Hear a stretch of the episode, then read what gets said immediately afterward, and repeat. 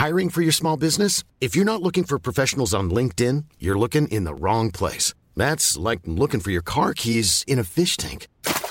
LinkedIn helps you hire professionals you can't find anywhere else, even those who aren't actively searching for a new job but might be open to the perfect role. In a given month, over 70% of LinkedIn users don't even visit other leading job sites. So start looking in the right place. With LinkedIn, you can hire professionals like a professional. Post your free job on linkedin.com slash people today. I'm Sandra, and I'm just the professional your small business was looking for. But you didn't hire me because you didn't use LinkedIn jobs. LinkedIn has professionals you can't find anywhere else, including those who aren't actively looking for a new job, but might be open to the perfect role, like me. In a given month, over 70% of LinkedIn users don't visit other leading job sites. So if you're not looking on LinkedIn, you'll miss out on great candidates like Sandra. Start hiring professionals like a professional. Post your free job on linkedin.com/people today. Les amis, bienvenue, j'espère que vous allez tous très bien, très très content de vous retrouver pour cette nouvelle vidéo. C'est déjà la deuxième de la journée parce que tout à l'heure, en début de matinée, on s'est penché sur l'Olympique de Marseille de Pablo Longoria, ce mercato hivernal plutôt réussi. Toute mon analyse est en ligne depuis quelques heures, mais aujourd'hui ou maintenant, j'ai envie de revenir sur Chelsea. Quand même, c'est la grosse histoire de ce mercato hivernal. Le Chelsea de Todd Bowley est-il l'ennemi du foot Est-il devenu un club détestable qu'il faut haïr Avec tout ce qui s'est passé sur les dernières semaines qu'on va détailler. Euh, vaste sujet, beaucoup beaucoup de choses à analyser et ouais c'est la raison pour laquelle j'avais envie de faire cette vidéo. Je vais dire ne vous faites pas un avis trop vite. Le mien même a changé ou en tout cas est beaucoup beaucoup plus nuancé que ce qu'on peut se former comme avis initial en lisant quelques titres etc. On va revenir sur toute la stratégie, la structure financière des deals etc. Et réfléchir un peu à comment l'écosystème du foot Obrigado. Au global fonctionne. Donc on va se pencher là-dessus pour dire qu'on en a déjà parlé aussi il y a deux semaines quand j'avais parlé de Moudric, son arrivée pour une centaine de millions d'euros bonus compris. C'était déjà l'occasion de détailler ça, mais là je vais le faire en encore plus de profondeur. Ce Chelsea de Todd Bowley est-il un club détestable? Parce que notamment il a réalisé l'acquisition d'Enzo Fernandez pour 121 millions d'euros, 106,8 millions de livres, bonus compris, c'est l'acquisition record de Première Ligue, juste devant Jack Grealish euh, l'été dernier pour une centaine de millions de livres, euh, devant la double acquisition de Romelu Lukaku par Chelsea et avant ça par Manchester United, Pogba et Modric donc est sixième si on comprend les bonus. C'est un énorme énorme coup. C'est le mercato hivernal le plus dépensier de l'histoire pour Chelsea et euh, les acquisitions de Chelsea ont mobilisé tellement de capital humain, surtout le dossier Enzo Fernandez hier soir jusqu'au dernier moment, qu'il y a plusieurs dossiers qui ont été bâclés et pas réussi. Trois affaires, trois ventes de Chelsea qui ont capoté, dont la majeure, celle d'Akim Ziyech, parce que du coup, euh, les gars étaient pas concentrés ou avaient pas assez de ressources euh, mentales euh, en personne pour bien gérer ce dossier-là. Et typiquement, Ziyech, sur lequel je faisais une vidéo hier, Ziyech au Paris Saint-Germain, ça va pas se faire. Ça aussi, du coup, ça mériterait peut-être une autre vidéo et on y viendra sans doute. Mais voilà, tout ça pour dire que ça, participe encore davantage à la perception négative de Chelsea. Forcément, quand tu dis qu'ils achètent pour 500 millions d'euros et quelques, on va revenir sur les chiffres, et qu'en plus ils font capoter des deals à gauche, à droite par manque de professionnalisme ou de ressources, ouais, c'est pas top. Un nouveau propriétaire, bien sûr, Todd Bowley, qui est arrivé il y a 7 mois, mal aimé dès le départ, avec ses histoires d'All-Star Game, etc., même s'il y a sans doute un peu de, de choses à dire sur cette conversation, on en avait parlé un peu avec Stan. Bref, un propriétaire mal aimé depuis le départ et un club qui est historiquement parmi les plus détestés d'Angleterre et d'Europe. How Chelsea became the most hated team in England, ça c'était à l'époque de Diego Costa, bien sûr peut-être une équipe qui a eu Costa, qui a eu Mourinho, qui a eu de grands succès aussi et qui a fait des jaloux. Euh, c'est sans doute à compter dans le lot, mais voilà, il y a tout un package autour de Chelsea déjà historiquement et encore plus récemment qui fait se poser la question, ce Chelsea est-il l'ennemi du foot en 2023 Alors déjà peut-être en petit préambule, ce que je peux dire, c'est que perso, j'ai rien contre Chelsea. Euh, vous voyez deux maillots ici, celui-là j'ai acheté plus récemment, je l'adore. Et celui-là, c'est par contre, lui, c'est un des tout tout premiers maillots que j'ai acheté hors OL. Peut-être mon premier maillot d'un club européen, floqué euh, Shevchenko, une de mes idoles de l'époque. Bon, malheureusement à Chelsea, ça n'a pas très très bien marché. On s'en fout de mes maillots. Mon Eden Hazard de Chelsea, c'est un des joueurs que j'ai préféré regarder de ma vie, qui m'a procuré le plus de sensations.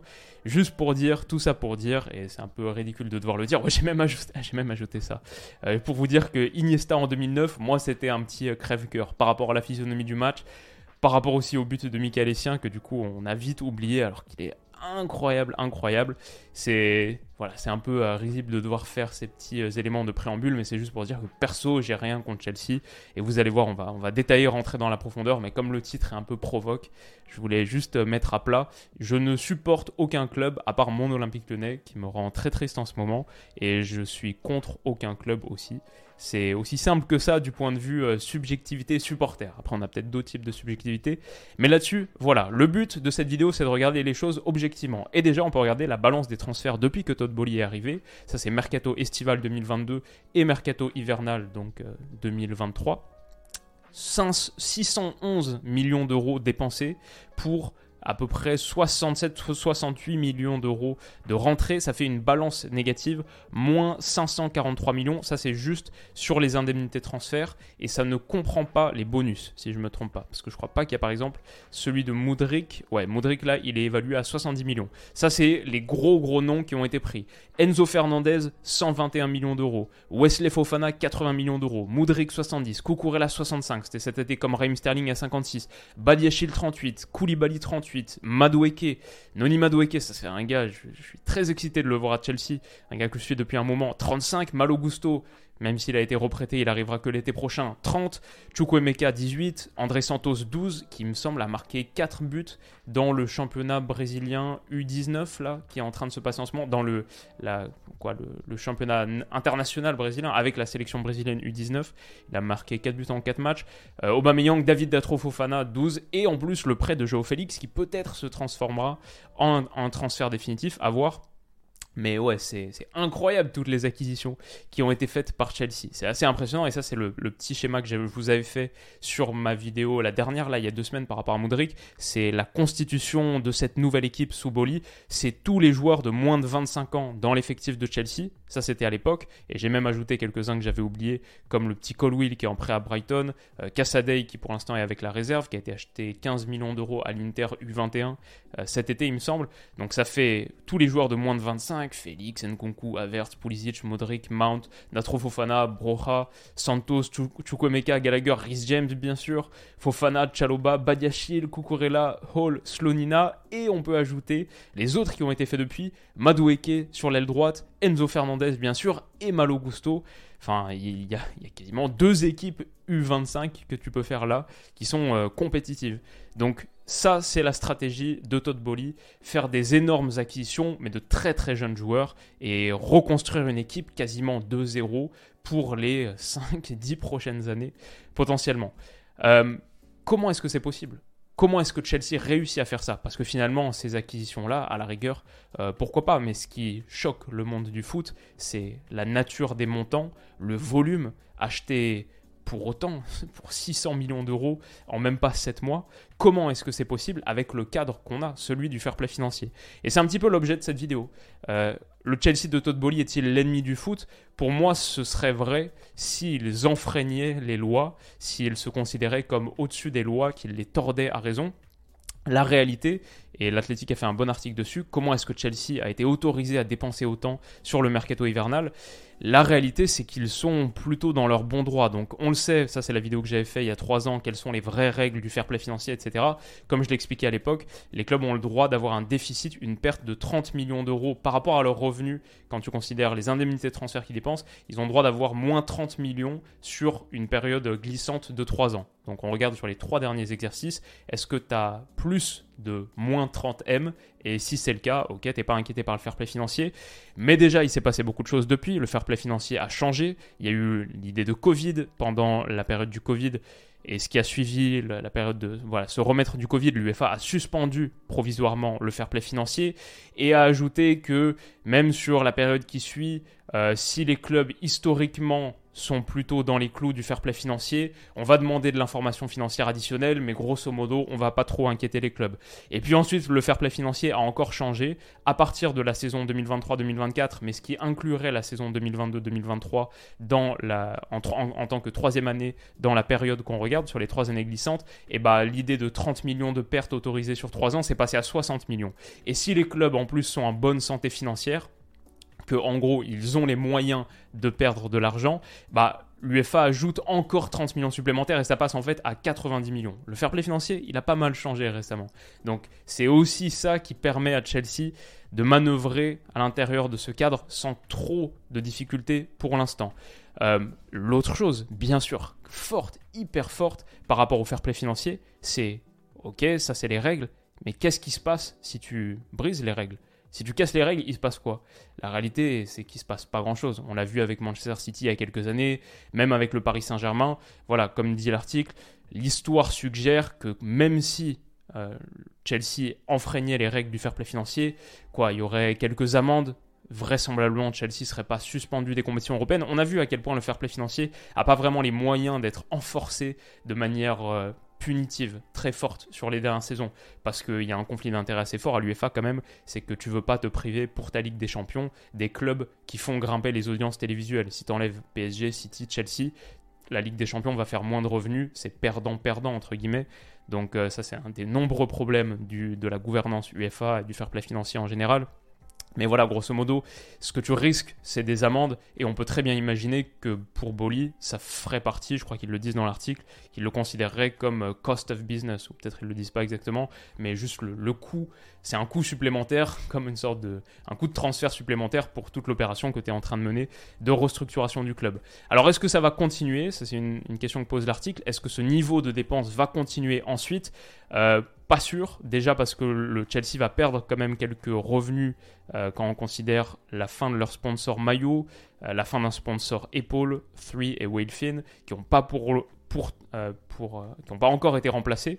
Et comme le dit l'article, l'industrie du football sponsor market, les sponsors sont un peu plus réticents, peut-être période post-Covid, la sensation que, bon, déjà on est en récession, donc grosso modo, il y a moyen que Chelsea perde un petit peu des revenus par rapport au renouvellement de ses sponsors.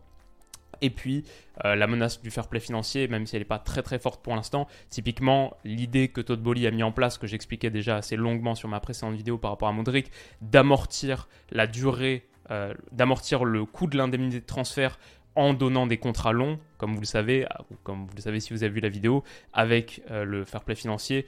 En gros, on peut amortir et dire, ok, Modric c'est 100 millions d'euros, mais si c'est sur 8 ans, on divise par 8 et ça équivaut à 12 et quelques 12,5 par an, alors que si c'était divisé par 5, ça, coûterait 20 millions d'euros par an dans les euh, books, quoi, dans ton calcul comptable. Et c'est ça que regarde le fair play financier. Donc avec ces contrats très très longs, Todd Bowley avait trouvé un truc hein, pour contourner un peu le fair play financier. L'UFA a très très vite réagi, ce qui d'ailleurs je trouve montre que c'était une bonne technique de Todd Bowley. Si vite l'UEFA s'est dit oulala, il y a un loophole là, ils ont fermé ce loophole et finalement ils vont considérer qu'aujourd'hui on peut compter que sur 5 ans, on peut amortir que sur 5 ans, plus sur 7 ou 8, mais c'est pas rétroactif, ce que Chelsea a déjà réalisé, euh, on ne pourra pas lui enlever.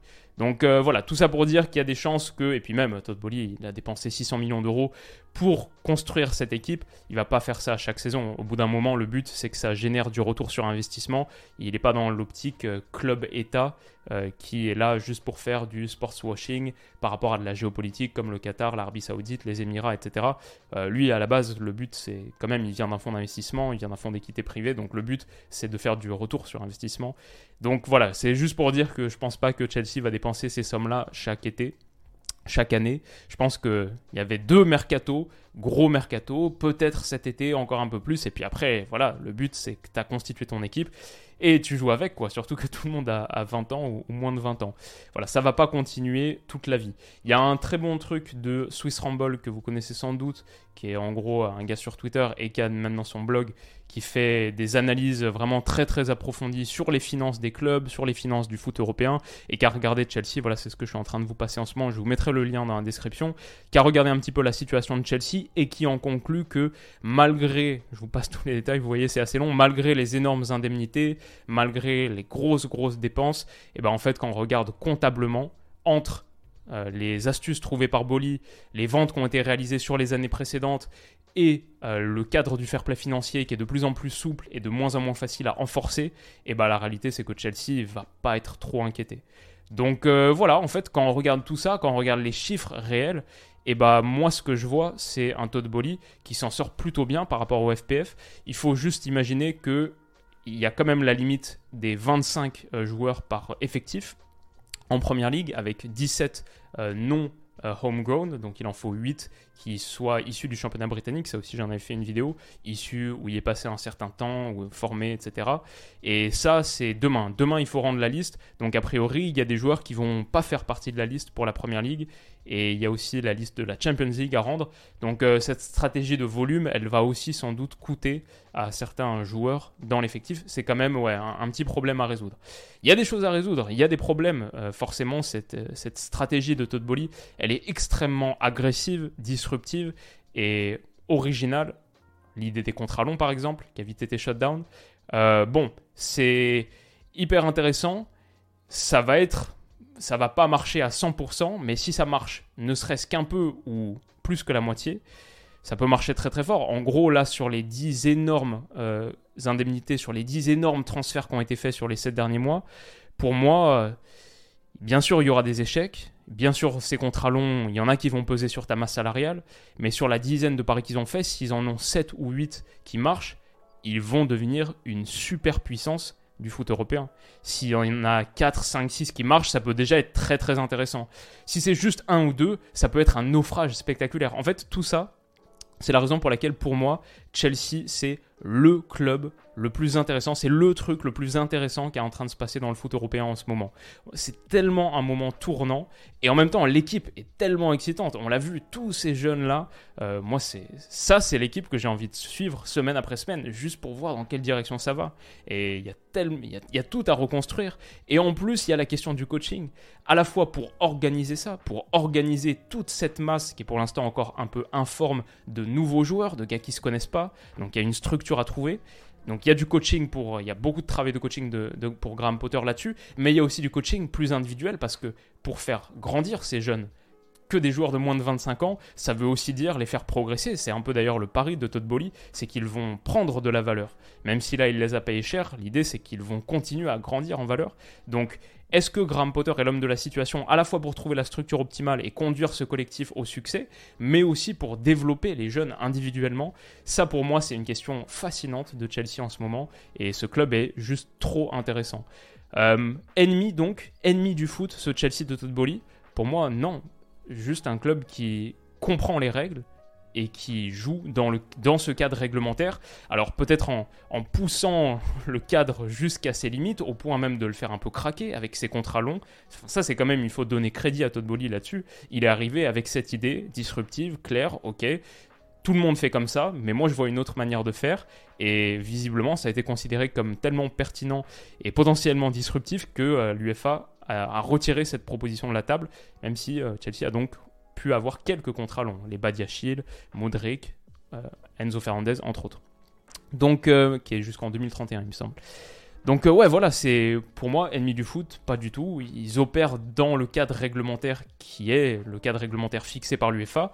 Et j'ai envie de dire, pour moi, la bataille entre Boli et Seferin, c'est presque la plus intéressante. Parce que en, en repoussant le cadre réglementaire à ce point-là, en étant aussi au contact et en, poussant la limite qui est fixée par l'UFA le plus possible, et bah pour moi, toute cette affaire de Chelsea, elle est quand même en train de mettre en lumière à quel point le fair play financier est extrêmement permissif. C'est un système qui fonctionne mal. Il y a un, système d'incentivisation et de, mauvaises incentives. De, voilà, il y a un vrai problème de conflit d'intérêts pour l'UEFA qui veut réglementer des compétitions et en même temps veut en tirer le revenu maximum.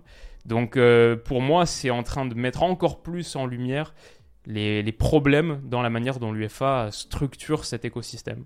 Et euh, pour moi, ça, c'est pas, comme on dit en anglais, don't hate the player, hate the game, quoi, ou hate the rules. Le, joueur Chelsea, le Chelsea de Bolly, il est juste en train d'opérer à l'intérieur de ce cadre et en train d'essayer de trouver des avantages concurrentiels, des avantages compétitifs. À la fin de la journée, en plus, le but de ce Chelsea de Todd Bolly, c'est d'être positif de générer des revenus et d'être gagnant. C'est pas un club qui dépense à perte à perte, pour faire du sports washing parce que le but est tout autre, c'est de gagner du euh, leverage politique ou euh, ouais, d'image. Donc euh, Todd Bolly a intérêt que ça marche et ce Chelsea prend des gros risques aussi parce que sa qualification pour la Ligue des Champions est très très loin d'être assurée. On connaît la situation sportive de Chelsea en ce moment. Bon, bah, ils ont une demi-saison de Première Ligue pour redresser le cap. il y a la Ligue des Champions aussi, ce huitième intéressant contre Dortmund hyper intéressant. Et, euh, et voilà, ça c'est un très gros risque parce que s'il n'y a pas de qualif pour Ligue des Champions ou même pas de qualif pour Coupe d'Europe tout court à la fin de ça, ouais, ce projet il peut vite, très vite prendre l'eau aussi. Donc euh, hyper intéressant, comme j'ai dit, Chelsea pour moi le club le plus intéressant, ce qui est en train de se passer de plus intéressant dans l'écosystème du foot européen et à suivre, totalement à suivre. Et ouais, vraiment euh, pas ennemi du foot, juste intéressant ce qui s'y passe. Dites-moi ce que vous en pensez, comment vous voyez les choses. Ouais, je pense qu'on peut avoir un, bon bon débat là-dessus. Et il y aura encore euh, pas mal de choses à dire sur les semaines et les mois qui viennent. Je ne sais pas si il y aura une autre vidéo aujourd'hui. C'est pas pour manque de sujet, mais peut-être un peu plus pour, euh, pour manque de temps et d'énergie. On est sur euh, quoi, 4 vidéos sur les deux derniers jours là. Mais ah bah, peut-être ce soir pour un débrief, ah, peut-être du match du Barça, je sais pas. On verra, on verra. Mais, euh, mais bon, demain en tout cas pour sûr des sujets, plein plein de sujets. Sur le mois de février qui démarre là, on a bien démarré, il y aura plus de vidéos que de jours. 28 jours dans le mois de février, il y aura plus de, plus de 28 vidéos. Donc euh, ravi de ça et hâte de vous les montrer. Prenez soin de vous les amis, on se retrouve très vite pour la prochaine. Bisous.